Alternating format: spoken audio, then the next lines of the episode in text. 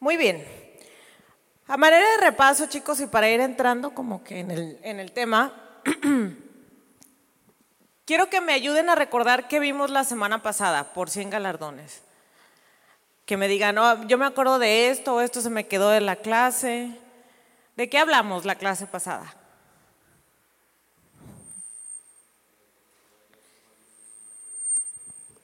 ¿El que, perdón? Es un poco más complicado de lo que creemos, ¿sí? Ahí atrás.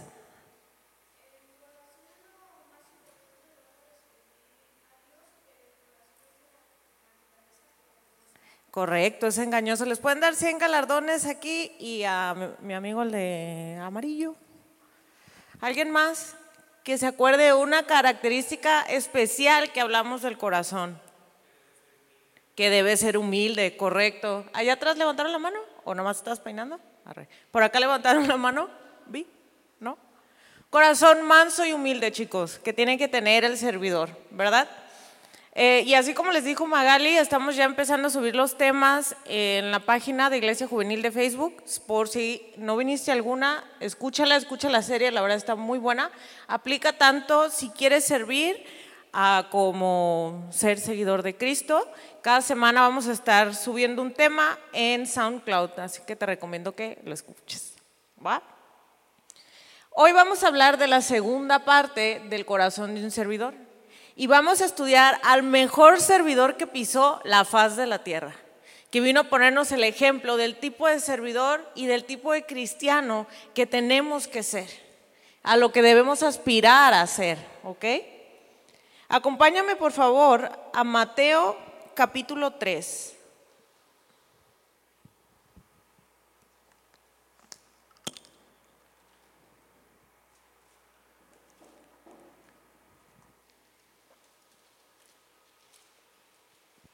versículos 16 y 17.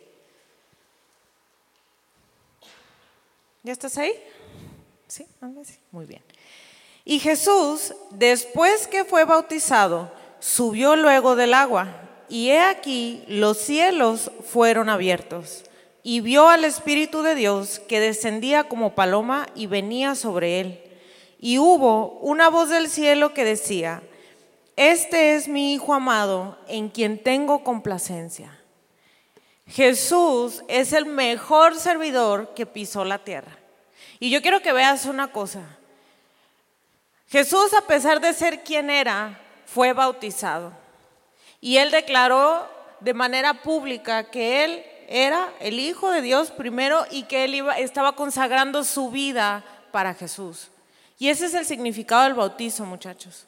Como ustedes bien saben, si alguien quiere formar parte del equipo de Iglesia Juvenil, debe estar bautizado, fue uno de los requisitos que nos dio Toño, ¿verdad? Para poder formar parte del equipo.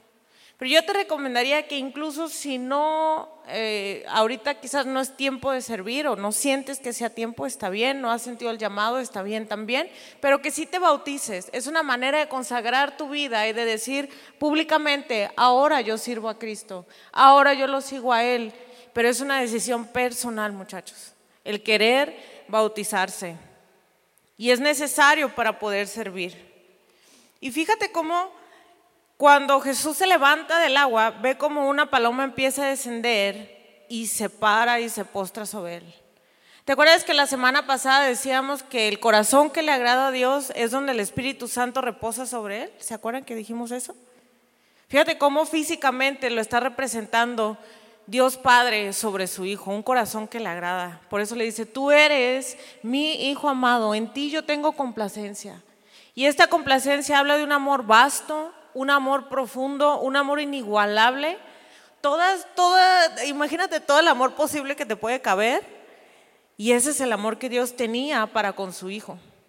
Y ahora, gracias a su sacrificio, Dios te ve así gracias al sacrificio de Cristo, te ve a través de Jesús. Y piénsalo así, si está Dios que ve a Jesús y tú estás atrásito de Jesús. Entonces Él te ve a través de Jesús. Por eso nosotros tenemos que imitar, tenemos que buscar tener el carácter de Cristo. El corazón de un servidor es un corazón que imita el corazón de Cristo. Un corazón como ningún otro. En Lucas dice, tú eres mi hijo amado, en ti tengo mi complacencia, o sea, es personal, tú y yo, yo te amo. ¿Y así te ama Dios?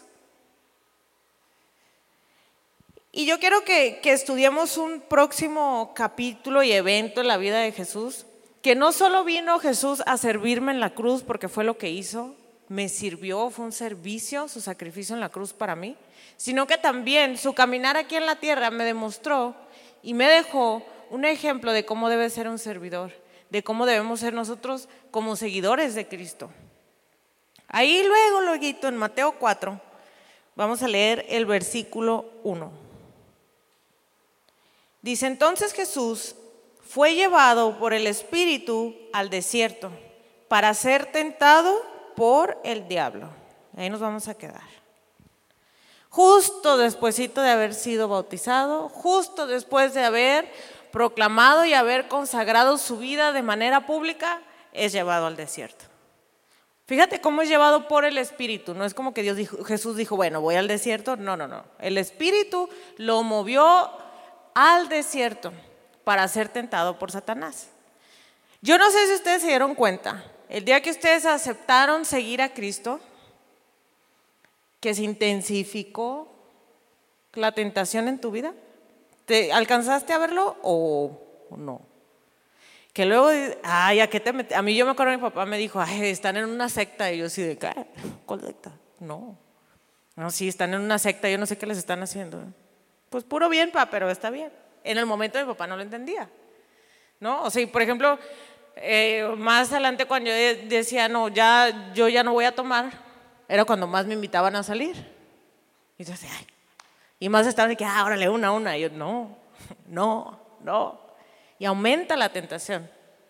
Eso pasa también, muchachos, no solo cuando decido seguir a Cristo, pero también cuando decido servir a Cristo. Ahora, no podemos separar que un seguidor de Cristo es un servidor de Cristo. Es igual. La diferencia es que, bueno, a lo mejor tengo una posición dentro de un ministerio y a lo mejor no, pero yo sigo sirviendo a Cristo. Sí o sí, con mi vida. Entonces va a aumentar la tentación. Cuando alguien decide servir, y mis eh, compañeros no me dejarán mentir, que aumenta la prueba, ¿verdad? Te delegan una tarea y agárrate porque ahí va a estar Satanás, mm, no eres suficiente, uy, no te alcanza, ¿te crees capaz? Tú no eres el indicado. Tentación porque estás literalmente yendo en contra de la corriente para servir a Cristo. Y fíjate cómo dice que fue llevado para ser tentado por el diablo. Y vamos a hablar un poquito sobre el desierto. ¿Qué es un desierto, chicos? ¿Quién me ayuda? Por galardones, para que se animen, porque luego se me quedan viendo. Ah". Un lugar seco. ¿Qué más? ¿Me pueden decir? ¿Qué otra característica hay del desierto? ¿Tiene qué? ¿No tiene agua? ¿Sí?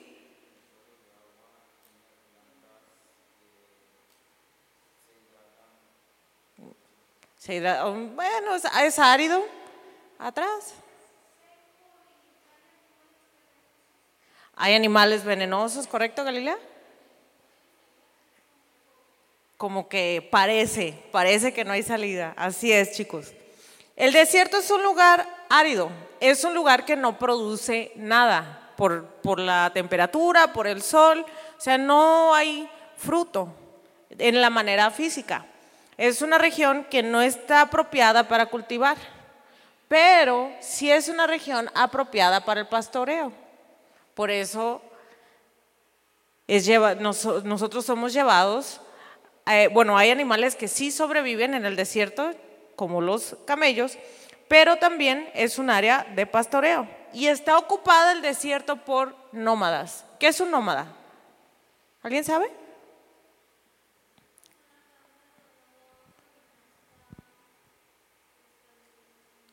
Correcto. Una persona que no está establecida en un lugar. ¿Cómo nos habla un desierto espiritualmente? Es un lugar árido en donde a lo mejor nos sentimos sin fuerzas, donde nos sentimos a lo mejor secos, sin ayuda, con peligro, ¿verdad? Pero eres un nómada en el desierto que estás pasando. A lo mejor ahorita estás pasando algo difícil, pero eso no es lo último que Dios tiene para ti. Hay más después del desierto. Es donde está siendo pastoreado.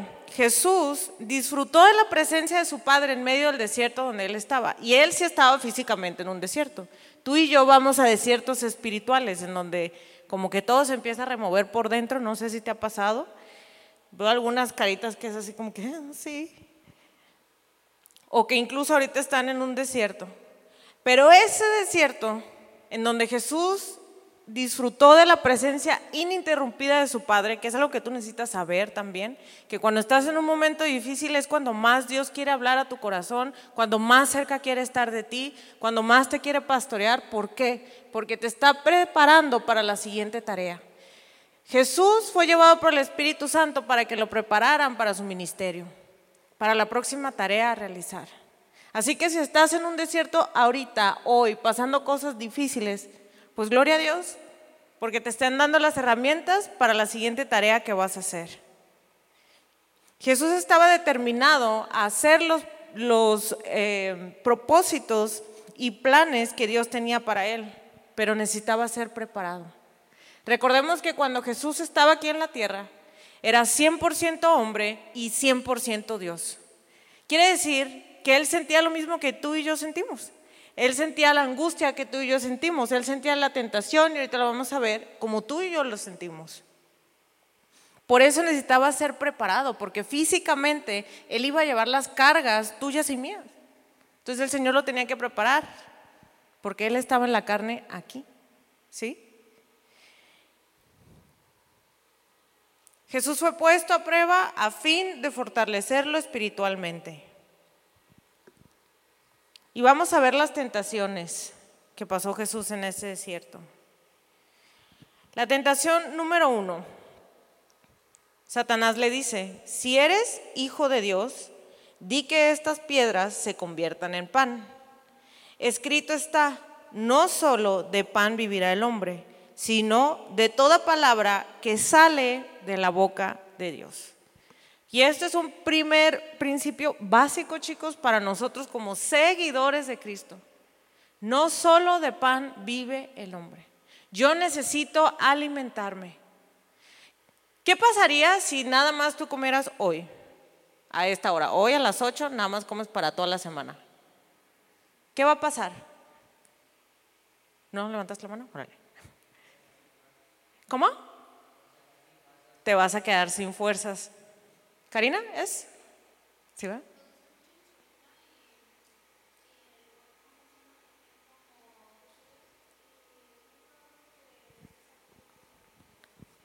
Correcto, no funcionas correctamente, ¿verdad? Atrás. Te puedes desmayar y te va a dar hambre, ¿crees? Bastante, ¿no? Digo, si a veces pasan dos horas y ya estás así que no desayuné, no manches. Algunos vienen en ayuna ahorita y ya tienen la pancilla ahí como que hace hambre. Es lo mismo si yo no me alimento espiritualmente, chicos. Me va a dar hambre en la semana.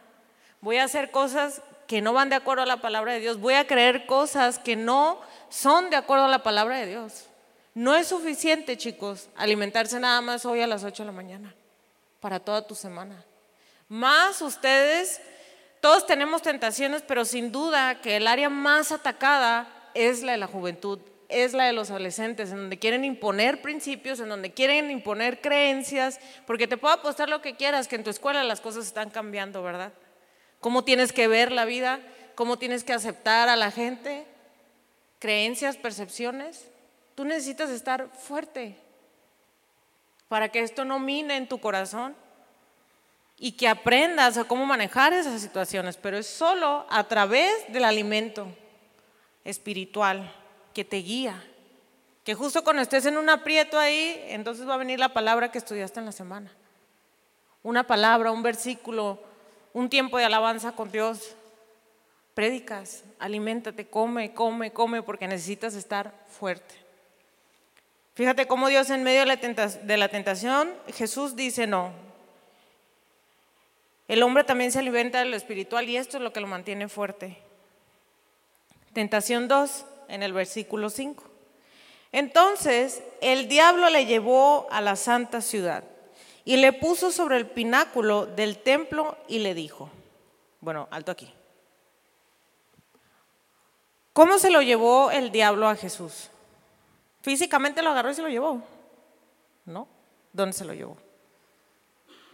No sabemos. ¿Alguien sabe? ¿Mande? Espiritualmente. Se lo llevó en la mente más que espiritualmente. ¿Dónde eres más atacado? Aquí.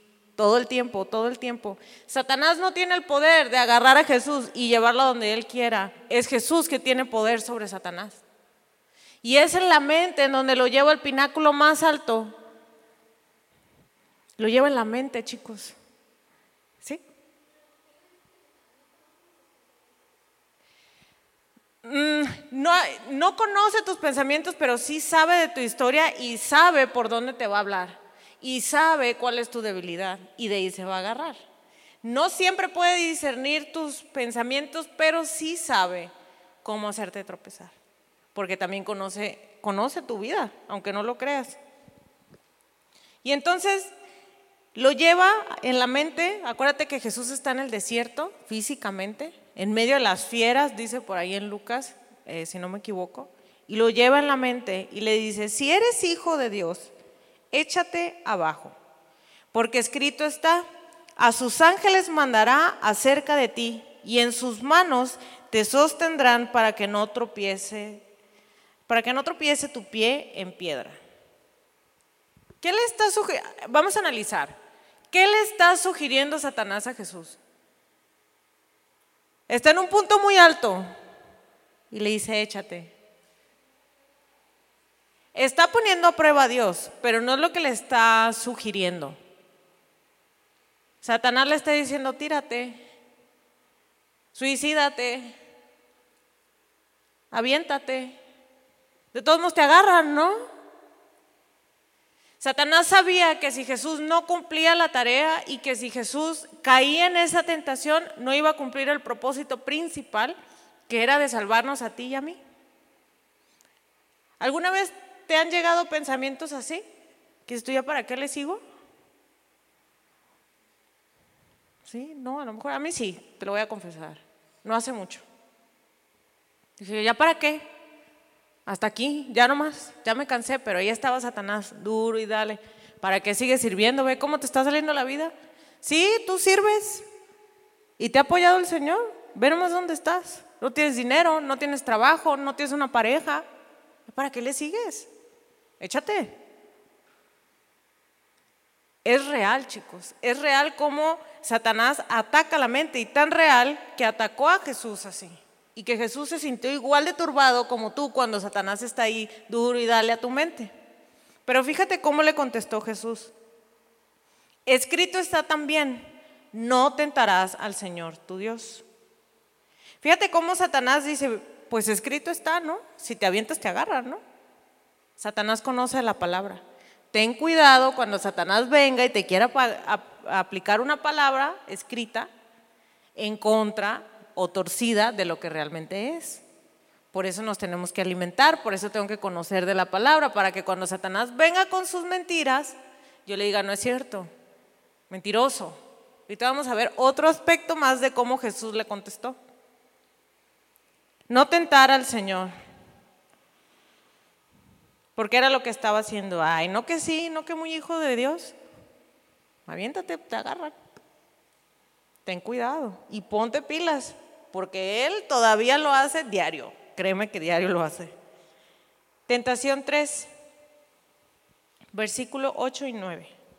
Otra vez le llevó el diablo a un monte muy alto y le mostró todos los reinos del mundo y la gloria de ellos y le dijo, todo esto te daré si postrado me adorares. Otra vez, fíjate cómo dice, otra vez le llevó el diablo. ¿Alguna vez han convivido con un, y es la única manera que lo pude relacionar, con algún niño chiquito bien fastidioso, que está ahí duro y dale y duro y dale tu morro, por favor? Ya. Estate en paz. Y ahí está, no, pero es que esto y taca, taca, taca. ¿Sí? ¿Les ha tocado? ¿Sí? ¿No? Así es Satanás. Ya este otra vez y otra vez. Y justo cuando no quieres pensar en algo que dices tú, no, ya no, otra vez y otra vez y otra vez. Y está, dale y dale y dale. Y te cansa mentalmente, te cansa espiritualmente. A Satanás le gusta tentar, es un, es un niño fastidioso en tu vida. Pero si no nos ponemos las pilas, se hace más que un niño y luego se empieza a hacer un gigante. Entonces ten cuidado. Fíjate cómo le contesta Jesús en el versículo 10. Entonces Jesús le dijo, vete, Satanás, porque escrito está, al Señor tu Dios adorarás y a Él solo servirás. Tenemos que aprender a ser activos cuando Satanás me esté tentando la mente. Cuando sientas que se te está llenando la cabeza de cosas que no van de acuerdo con la palabra de Dios, literalmente di, vete Satanás, déjame en paz. No es cierto lo que estás diciendo, eres un mentiroso. ¿Y qué hizo Jesús después? Proclamó la palabra de Dios. Le dijo, escrito está. En las tres veces le dice, escrito está. A Satanás le contestó con la palabra. Después de esto, Satanás se fue. Tú tienes que conocer cuáles son las promesas que Dios ha dado sobre tu vida. Tú tienes que saber qué es lo que dice Dios de ti, para que cuando venga Satanás a decirte que no vales nada, tú le digas, no es cierto, yo valgo muchísimo porque Jesús dio su vida por mí. Vete, pero dile. Y a veces le vas a tener que decir en voz alta, vete, déjame en paz. Y créeme que se va. ¿Sí? Eso por una parte. Por otra parte, ¿qué le ofreció a Jesús en esta última tentación? Todos los reinos del mundo, todo lo bonito, todo lo glamuroso, todo el poder, toda la gloria. ¿Cómo está el mundo hoy, chicos? No. Lo que vale es cuánto dinero tengo, lo que vale es cuánto puedo hacer, lo que vale es cuánto poder tengo, cuánto puedo influenciar. ¿Cuánta gente no hay afuera? Chavitos, chavitos incluso de su edad, de mi edad, sí, porque sigo siendo chavita. Eh, dice, no, yo quiero ser influencer. Y quiero que me regalen cosas, y quiero vivir bien, y me la quiero pasar de fiesta en fiesta. Esas son las cosas del mundo. Esos son los reinos del mundo. Sí, ser súper exitoso. Ojo, esto no quiere decir que tú como cristiano y seguidor de Cristo no puedas ser una persona exitosa. Pero el enfoque del corazón es diferente. Yo corro por Cristo, no corro por ser exitosa. ¿Sí? A donde el Señor me lleve, me puede llevar muy lejos. Gloria a Dios. Pero es muy diferente cuando toda mi meta en la vida es ser alguien en la vida. Y irme a los reinos del mundo. Y fíjate cómo Jesús le dice al Señor tu Dios adorarás y a Él solo servirás. Le está diciendo, no me importan las cosas del mundo, yo sirvo a mi Señor. No servir a las cosas del mundo. En Mateo 6:21 dice, porque donde está vuestro tesoro, allí estará también vuestro corazón. Y yo quiero que tú analices hoy, no me digas, tú piénsalo ahí adentro, ¿en dónde está mi corazón hoy?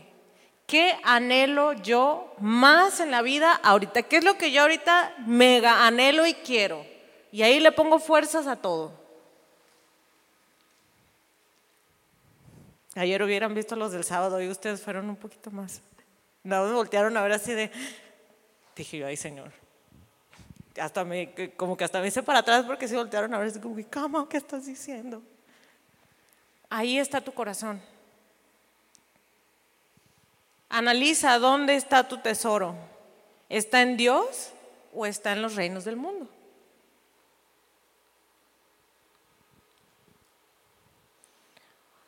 Y entonces, después de que Jesús le dice, vete y le da las promesas, Satanás se va. Y vienen ángeles a servirle y lo vienen a fortalecer y lo ayudan a terminar su tiempo en el desierto. Y justo despuesito, fíjate cómo en tu Biblia dice Despuésito de eso dice, Jesús principia su ministerio. Saliendo del desierto, empieza a hacer toda la obra y todo el trabajo que vino a hacer aquí a la tierra. Después de un desierto pesado, que aparte se lo aventó en ayuno, cabe mencionar. En Hebreos 2.17, versículo 18, si quieres te lo leo, porque te lo traigo en otra versión. Dice, por lo tanto, era necesario que Jesús fuera igual a sus hermanos en todo sentido. Se hizo como nosotros para poder ser sumo sacerdote, fiel y compasivo en su servicio a Dios. De esta manera, Jesús pudo ofrecer un sacrificio que quita los pecados de la gente. 18. Jesús mismo sufrió y fue tentado. Por eso pudo ayudar o puede ayudar a aquellos que son tentados. Y esta parte a mí me, retaba un montón porque es ver a, Jesús que tenía absolutamente todo, que literal vivía en la gloria, que sí tenía todo, o sea, todo, todo, todo, todo, no le hacía falta nada. Y allá arriba dijo, el Señor le da la tarea y dice, no, yo voy. Con un corazón fiel a Dios, con un corazón compasivo hacia ti y hacia mí, por darme una vida nueva, por darme esperanza. El corazón de un servidor, chicos, es compasivo. Es capaz de sufrir con el otro, como Jesús lo hizo. Jesús entiende tu batalla, Jesús entiende cómo te sientes. Jesús llora contigo. El versículo más pequeño de la Biblia, que es Jesús lloró, que es cuando, María, cuando a María y a Marta se les muere Lázaro. En vez de darles toda una cátedra, solo dice Jesús lloró con María.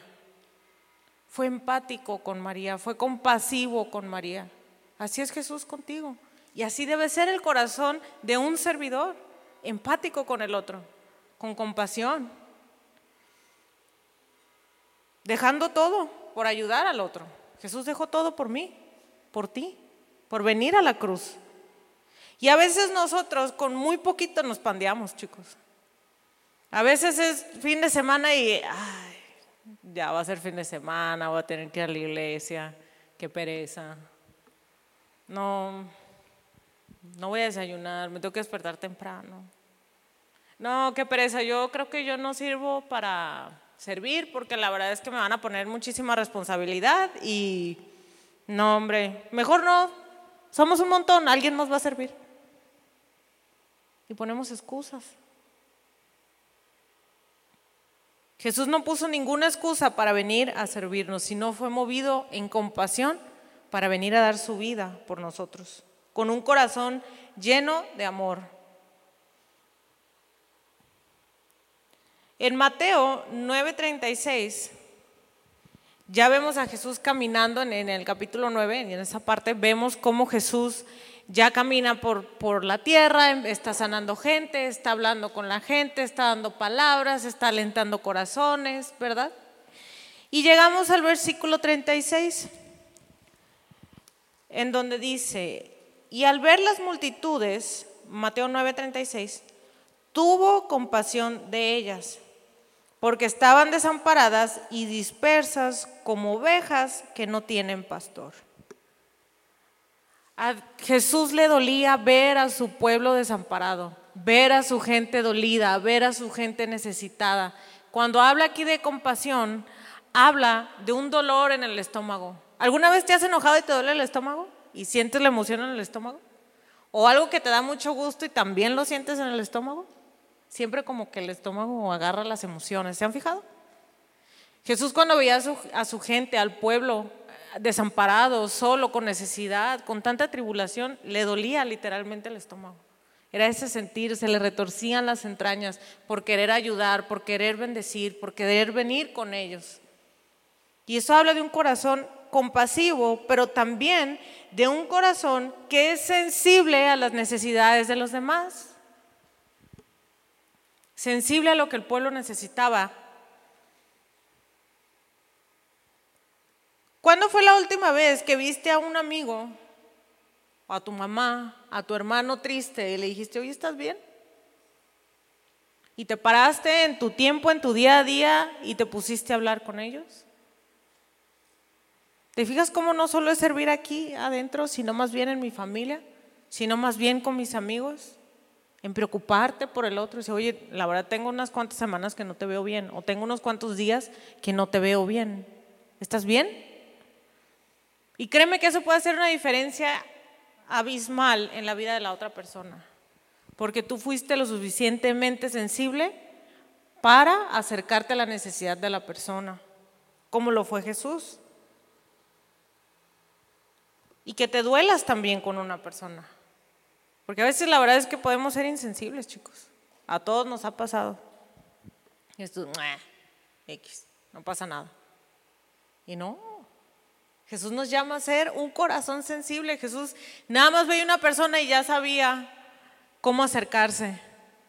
Nada más le tocaba en el manto y ya sabía que ahí había una necesidad y se acercaba e iba con la persona. Sensibles muchachos. Tenía un corazón siempre dispuesto a servir. Yo quiero que si nosotros nos ponemos a analizar la vida de Jesús de una manera como un macro, pues, y ver toda la vida, si nosotros nos ponemos a leer los evangelios, vemos que Jesús en realidad muy pocas veces se le menciona que estaba en las sinagogas, es decir, que estaba en las iglesias. Más bien Jesús estaba afuera con la gente, con la gente que lo necesitaba, caminaba con ellos, veía sus necesidades. ¿Te habías dado cuenta de eso? Ese es ser un servidor, chicos. No necesariamente tiene, es un puesto dentro de un ministerio. Es afuera, con la gente. Por eso les decía, como seguidores de Cristo, somos servidores, sí o sí, me guste o no. Soy diferente, tengo a alguien diferente en mi corazón y eso la gente lo ve. Y eso hablaba de la disposición de Jesús a servir. Fíjate cómo también Jesús muchas veces sanó en días de reposo. ¿Cuántas veces no se metió en problemas con los fariseos por sanar gente en un día de reposo? Ay, les tiró la mano seca en sábado. ¿Cómo va a ser? Días de reposo. A veces parece que porque no estoy en la iglesia no tengo por qué ayudar o no tengo por qué servir. Te voy a contar una pequeña anécdota. Hace unas cuantas semanas yo me fui a Ciudad de México, fui a ver a mi papá. Y pues uno se va y dice, pues ya estoy de vacaciones, no estoy en el ministerio, no estoy presencialmente aquí. Dije, bueno. Y pues como iban eh, personas de fuera, eh, personas de Colombia, pues teníamos tours para que conocieran la Ciudad de México y pues bueno, ahí iba uno también de colado que yo no conocía, estuvo padre. Y entonces una parada obligada en México es la Basílica de Zapopan. Mi familia es muy, la de Zapopan, la Basílica de Guadalupe, perdón. Como pueden ver, este no es. Y era una parada obligada, la parte de mi familia es muy creyente en la Virgen de Guadalupe, yo lo respeto. No, uno nada más no opina, está bien. Y estaba ahí la chava, la guía, dándonos la historia y que no, y que el templo y que todo el cotorreo y yo así de... Y yo estaba parada escuchando y yo decía, y yo le decía al Señor, le digo, Señor, ¿qué estoy haciendo aquí? ¿Por qué me trajiste aquí? ¿Cuál es, cuál es la finalidad? Yo no creo en nada de esto. Más bien siento como gacho en el corazón ver a, a tanta gente tan devota a algo que pues no está dentro de tu palabra. Y estaban ahí contando la historia y todos bien emocionados y yo sé que Señor, ¿a qué, ¿a qué vine? O sea, me hubiera quedado en el depa, ¿no? Y ya, no sé, hacer otra cosa. Pero ahí estaba. ya seguimos en el tour nos llevaron al, templo donde está la Virgen de Guadalupe y pasamos por ahí.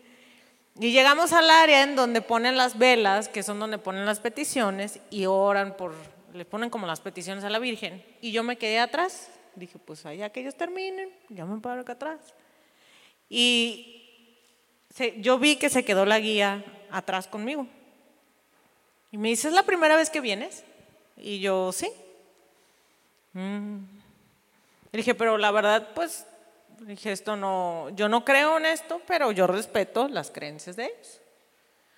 Me dice, yo tampoco, y yo, ¿cómo? Ah. Le dije, no, es que yo soy cristiana. Me dice, yo también, y yo, ¿cómo así? ¿Cómo sé que tú también eres cristiana? Sí, de hecho mis papás tienen una congregación en Monterrey y empezó a hablar y a abrir su corazón conmigo y a contarme tribulaciones por donde estaba pasando, dudas que tenía. Y yo no me podía creer cómo era que el Señor en medio y enfrente del emblema más grande de todo México y de muchas partes del mundo, estaba el Señor haciendo su obra ahí. Ahí, háblale, dile, dale aliento. Yo honestamente no te puedo decir qué fue lo que tocó su corazón, pero lo, al final del tour me dijo, sin duda que Dios tenía un propósito para mí hoy. Y era que nosotras habláramos. Qué grande es Dios. Y dije yo, gloria a Dios. Pero un corazón sensible, un corazón dispuesto y a saber que Dios te puede usar en donde sea que tú estés.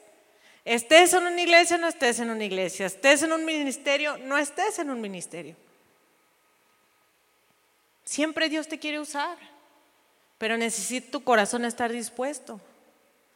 Fue increíble, yo no, no podía creer, dije yo, wow, ya tengo su teléfono, tiene chicos adolescentes, hijos adolescentes. Le dije, ah, es que yo trabajo con adolescentes y allá sirvo. No, es que mira, y me empezó a externar dudas, batallas, tentaciones que estaba pasando, pues uno tratando de, de dar la palabra que Dios quería que le diera. Nunca me había pasado, dije yo, wow, qué grande es Dios. En donde sea, te usa, en donde sea, eres un servidor. Y no solo eso, que sino que también en la familia que iba, estaba yo maquillándome un día, y ella estaba atrás sentada, y empieza a llorar, y a llorar, y a llorar, y yo, y el Señor me había dicho, ora por ella. Y la verdad es que yo dije, ay, no, pues, ¿qué va a pensar? ¿No? O sea, no somos tan cercanos como que, ay, espérame, ven, deja oro por ti. Y la verdad me hice un poco la loca. Dijo, no, bueno, a lo mejor estoy alucinando. Y ese día empieza y me empieza a abrir su corazón. Dije, ya ves, ora por ella, habla con ella, ministra su corazón, dale aliento, dale palabra. Y estaba de vacaciones. Un servidor nunca está de vacaciones, chicos. Siempre tenemos que estar dispuestos a dar una palabra, a dar un aliento, a ayudar al corazón que está dolido. Porque eso era lo que Jesús hacía incluso en los días de reposo, sanaba y ayudaba a gente, ministraba a gente. Entonces, la próxima vez que sientas un impulso, porque yo sé que lo has sentido, que el Señor te dice, oye, dile esto a tu amigo, oye, dile esto a tal persona, hazlo. Ahí estás sirviendo a Dios. Ese es mi servicio a Dios. Seguir su voz, ser obediente y ayudar a quien me dice que ayude. Otra cosa que vemos en el corazón de Dios, de Jesús, perdóname, es un corazón que estaba atado a Dios. ¿Cuántas veces aparece en los evangelios que y dice, y Jesús se aportaba para orar? Y Jesús se separaba para tener un tiempo con Dios. A pesar de ser Jesús y a pesar de ser quien era, Jesús no se movía por su propia cuenta. Jesús obedecía las, las órdenes y los propósitos que le daba Dios pero se alimentaba con él, alimentaba una, una comunión con él. ¿Por qué tu mejor amigo es tu mejor amigo? Porque pasó mucho tiempo con él a lo mejor. Porque tienen cosas en común. Pero si no pasas mucho tiempo hablando con esa persona y ya hasta conoce su carácter y dice, ay, así es, al rato se le pasa, así se molesta. No, yo sé lo que sí le gusta, lo que no. Igual tiene que ser nuestra relación con Dios.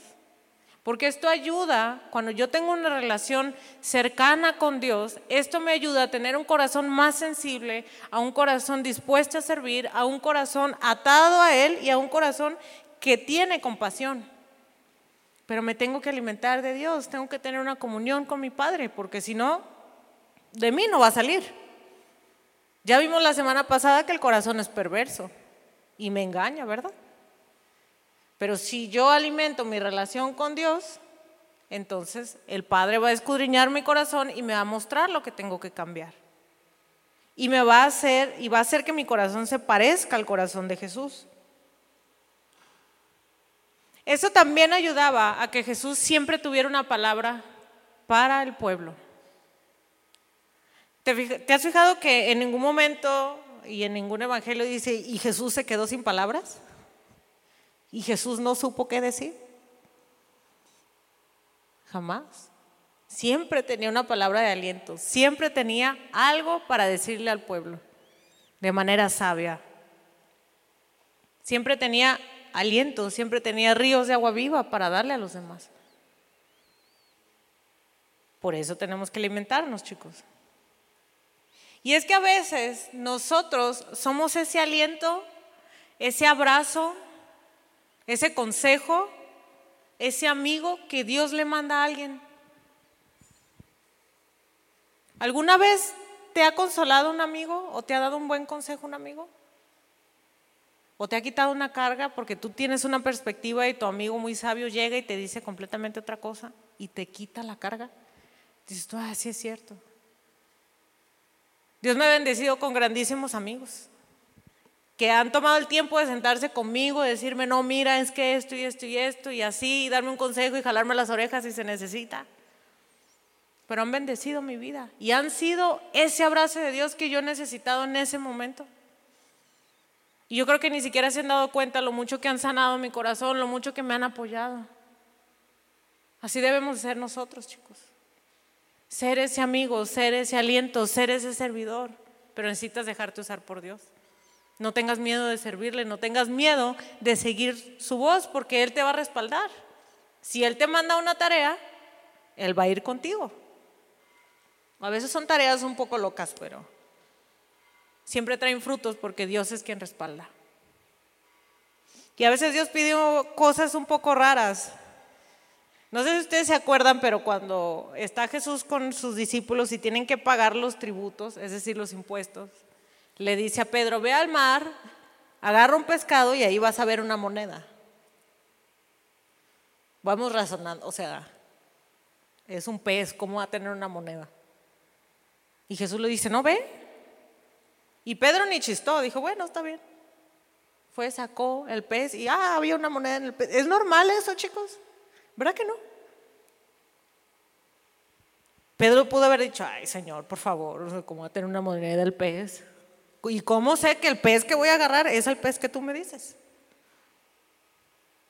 Pero iba respaldado Pedro por Jesús. Así eres tú cuando te mande una tarea, aunque se vea rara, aunque se vea extraña. Jesús está detrás de ti para apoyarte y respaldarte y que hagas lo que necesitas hacer. Y eso puede traer cambios tremendos en la vida de otras personas.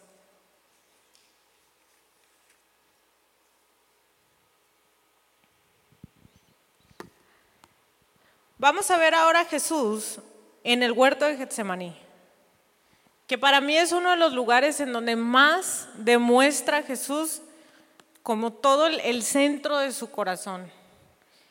Es Mateo 26.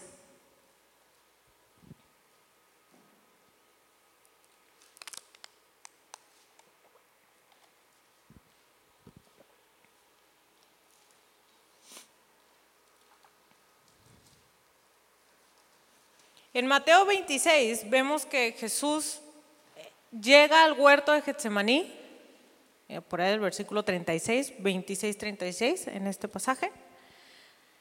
Vemos cómo Jesús llega al huerto con sus doce discípulos y toma a tres. Toma a Juan, toma a Santiago y toma a Pedro. Y les dice, vénganse conmigo, vamos a orar quiero que velen conmigo. Y les empieza, cuando se lleva estos tres, empieza a decirles, sabes que me siento muy angustiado, me siento muy cansado, tengo miedo, me está pasando esto, oren conmigo.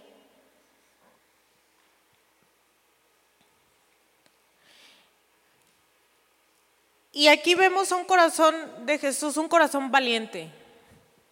Porque a pesar de que estaba atemorizado, era un corazón valiente. Porque Jesús sabía que ahí lo iban a prensar. Acuérdate que 100% hombre, 100% Dios. Y él sabía que en el huerto de Getsemaní era donde iba a llegar Judas y lo iban a prensar. Jesús puede haber dicho, no, pues no voy, mejor mañana y me salto un día. O no, mejor voy a otro huerto y no al de Getsemaní. Jesús fue valiente y lo enfrentó, dijo, no, yo voy. Un corazón valiente, un corazón dispuesto. Y en Mateo 26, versículo 39, dice, yendo un poco adelante, se postró sobre su rostro, orando y diciendo, Padre mío, si es posible, pasa de mí esta copa, pero no sea como yo quiero, sino como tú. Y vamos a estudiar un poquito este versículo. A mí me llamó muchísimo la atención que decía, yendo un poco adelante. En Lucas dice a un tiro de piedra. Yo dije, ¿por qué será relevante la distancia, no? Y me puse a estudiar. Resulta que un tiro de piedra significa entre 10 y 30 metros de distancia. Es decir, Jesús se fue un poquito más adelante, un poquito más lejos, pero no tan lejos que no lo podían ver los discípulos. Porque como podemos ver lo que tú y yo leemos en los evangelios, alguien lo registró, alguien escuchó lo que dijo Jesús, lo que oró Jesús. Entonces, sí estaba más adelante, pero no tan lejos que no sabía qué estaba haciendo. Jesús y nos da una lección tan grande aquí que yo nunca había visto, que no solo va un poquito más adelante físicamente, sino que Jesús fue un poquito más adelante espiritualmente. Se aventó primero por ti y por mí. Nos sirvió primero a ti y a mí. Si Jesús no hubiera dado ese paso, si Jesús no hubiera ido un poquito más adelante, tú y yo no seríamos salvos. ¿Te imaginas? Si Jesús no hubiera sido valiente, si Jesús no hubiera tenido un corazón dispuesto, un corazón lleno de amor por ti y por mí, un corazón compasivo, un corazón obediente, un pasito más adelante, no seríamos salvos tú y yo. El servidor, chicos, va un poquito más adelante que los demás. Acuérdate que servidor es igual a cristiano. Así lo quiera o no, el simple hecho de que yo conozca a Cristo y alguien del mundo no, quiera o no, me lleva un pasito más adelante. Y ese pasito más adelante es la diferencia entre la vida en el cielo y la vida en el infierno. Un pasito nada más. Un pasito más a menos de que nosotros vayamos un poco adelante en compasión y en un servicio apartado y dedicado a Dios, muchos no serán salvos. Tu testimonio, tu servicio puede llevar a la gente a los pies de Cristo y salvar su vida. Un pasito más adelante, un poquito más, un poquito más. Entonces es una grande lección que, Jesús nos deja. Y no solo eso, que, Jesús está ahí en otra lucha, en otra tentación, diciendo, pero si, no si es posible, pasa de mí esta copa, pero no sea como yo quiero, sino como tú. Vemos un corazón compasivo, manso, humilde, que está rara la tarea porque me van a crucificar, ¿verdad? No era lo común, o sea, Suena un disparate a alguien que nos dicen, no, pues hay que crucificar, pero ¿por qué? Y Jesús fue obediente. No importa, dispuesto. Lo voy a dar, lo voy a hacer. Que no sea como yo quiero, sino como tú. Un corazón completamente sometido a Dios. Velando por los intereses de Dios y no los suyos, porque la verdad es que su muerte estuvo gacha, estuvo horrible, la peor que existe. Pero por servir los intereses de Dios, lo hizo. Por servirnos a ti y a mí, lo hizo. Y como te decía, Jesús también estaba pasando por un momento de tentación ahí. 100% hombre, 100% Dios. En la carne, imagínate el temor que él sentía. ¿Tú qué sentirías si ahorita te dicen, mañana te vamos a sacrificar? ¿Cómo estaría tu espíritu? ¿Cómo te sentirías? Yo creo que Jesús ahí tenía una lucha en decir, bueno, pues si no me voy, no me voy. O le hablaré a mis ángeles y que me defiendan y quiten todo esto, porque él tenía el poder y la autoridad para hacerlo. Pero no lo hizo, no, no echó mano del poder y en la posición que él realmente tenía, manso y humilde.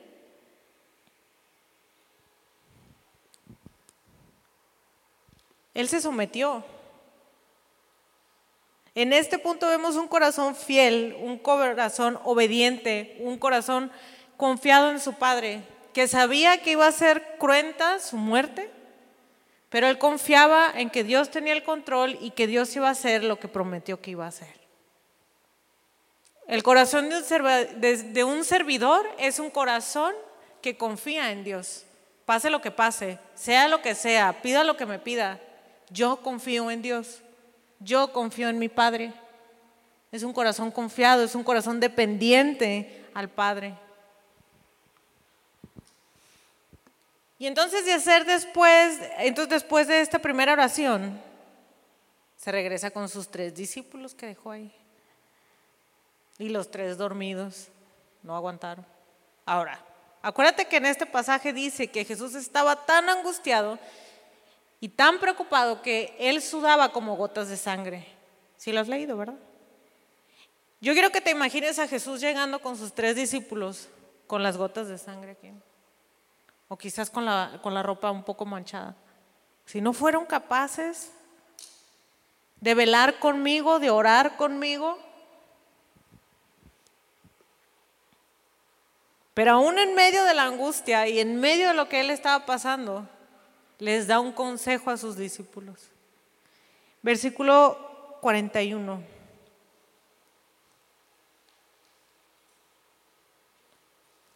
Les dice, velad y orad para que no entréis en tentación. El espíritu a la verdad está dispuesto, pero la carne es débil. Y aquí dos principios. Primero, Jesús estaba en el punto más alto de su angustia. Y aún así tuvo un corazón tan grande como para darle un consejo a sus discípulos, porque Jesús sabía lo que iba a seguir con ellos, que los iban a perseguir, que los iban a matar, que los iban a martirizar.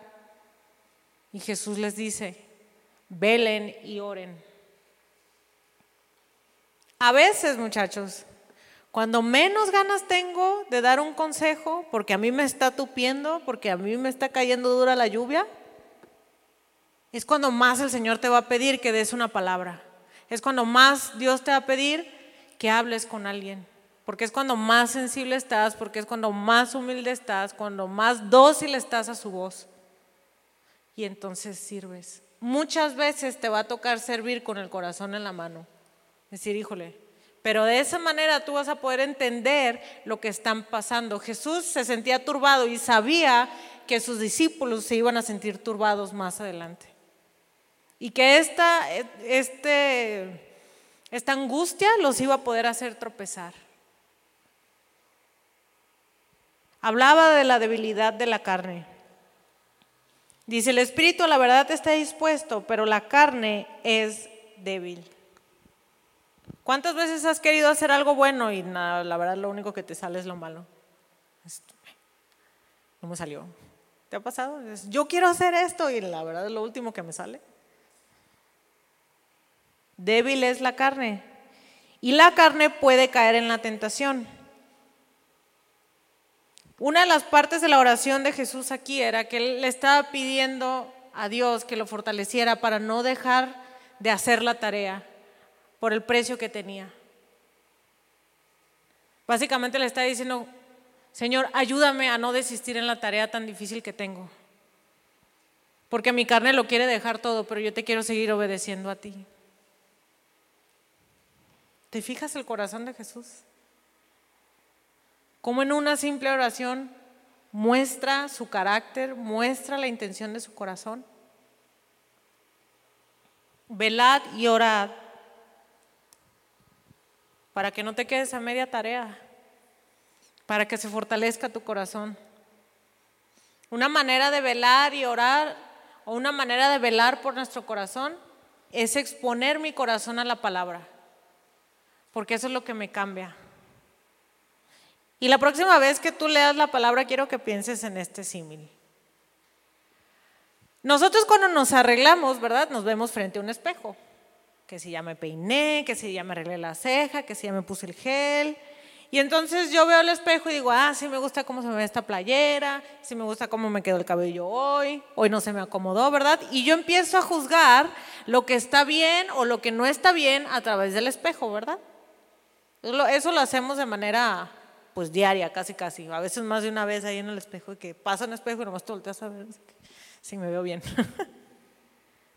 La próxima vez que tú abras tu Biblia, considera la Biblia como un espejo para tu corazón y te va a hablar. La Biblia es la que nos dice qué es lo que está bien y qué es lo que está mal en nuestro corazón. Y esa es una manera que tú puedes estar velando por tu corazón para que no caigas en la tentación, exponiendo tu corazón cuantas veces puedas a la palabra. Y es otra manera de mantener mi relación con Dios, para no perecer y no quedarme a la mitad del camino. Velad y orad. Acuérdense de eso, chicos. Velad y orad. Siempre estar pendientes del corazón. Como te decía, Jesús mostró en esta oración y en esta parte toda la intención de su corazón, todo lo que en él había. Esa, esa parte dura de prueba, porque estaba siendo tentado, le empezó a sacar lo que realmente había en su corazón. Y todo lo que salió fue bueno.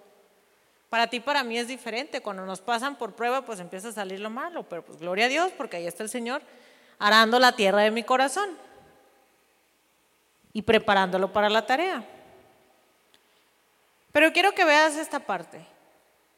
Jesús no solo se quedó en la intención, no solo se quedó en la oración con la cruz, ¿verdad?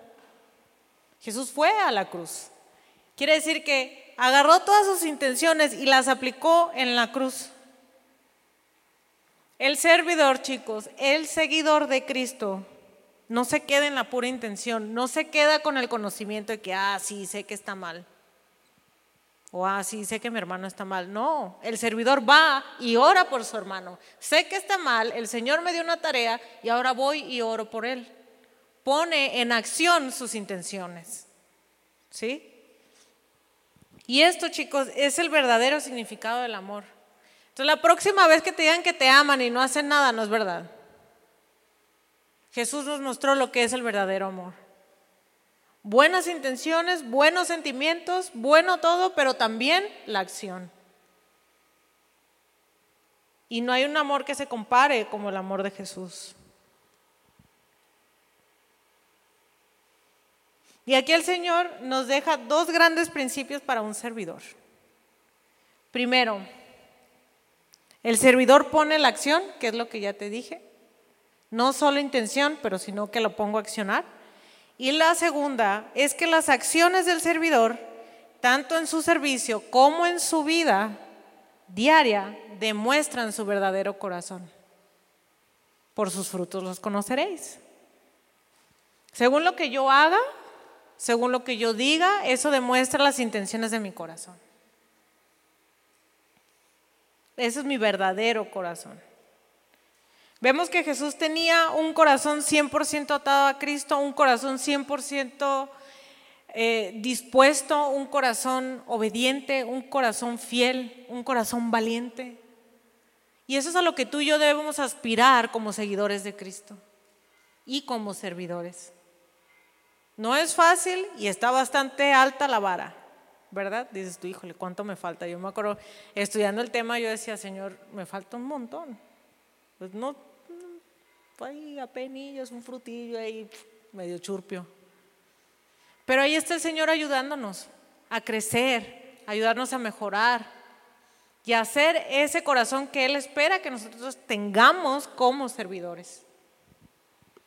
Y yo quiero que te vayas con esto. A lo mejor yo no puedo llevar y yo no, yo no me puedo crucificar para quitar los pecados de otra persona pero sí puedo ser un testimonio de vida, sí puedo entregar mi vida completamente en servicio a Dios y que mi vida hable el corazón de Jesús y que esto los lleve a los pies de Cristo y se arrepientan. Acuérdate, tú puedes ser la única Biblia que una persona lea en toda su vida. ¿Qué tanta Biblia habla mi vida? ¿Qué tanta Biblia habla mi corazón? ¿Qué tan parecido es mi corazón al corazón de Jesús? Eso es ser un servidor, chicos. Eso es ser un seguidor de Cristo. Y cuando tengo el corazón así, permanezco. Puedo permanecer porque siempre busco a Cristo, siempre busco hacer como Él. no solo permanezco, sino que mi servicio va en aumento. Cada vez le quiero servir más, cada vez le quiero entregar más mi vida, cada vez quiero vivir más para Él. Esto te va a hacer permanecer y que no te pierdas en los reinos del mundo, que esos están a la orden del día. Acuérdate de eso. Un corazón similar o igual al corazón de Cristo. Cierra tus ojos. Señor, te damos gracias por tu palabra. Gracias porque nos viniste a poner el ejemplo de cómo servir.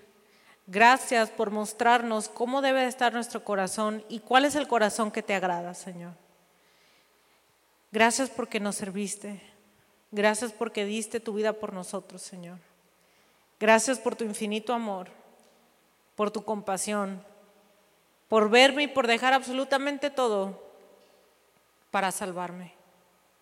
Ayúdame a ser más como tú, Señor. Ayuda a mi corazón a que se parezca más al tuyo, Padre amado. A ese corazón que te agrada. Muéstrame dónde puedo servir. Muéstrame dónde quieres que te sirva. Ayúdame a, que mi corazón sea más sensible a la necesidad. Ayúdame a obedecer tu voz, Padre amado. Muéstrame la necesidad en el otro y muéstrame cómo ayudar esa necesidad.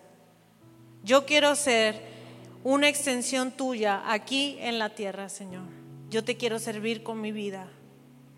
Bendice cada corazón, Señor. Levanta cada corazón.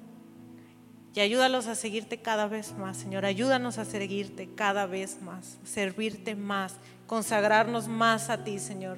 Y tener ese corazón que refleja tu carácter y que te refleja a ti, Señor. Gracias, Padre amado. A ti sea la gloria, la honra, Señor. Bendito seas. En el nombre de Cristo Jesús. Amén.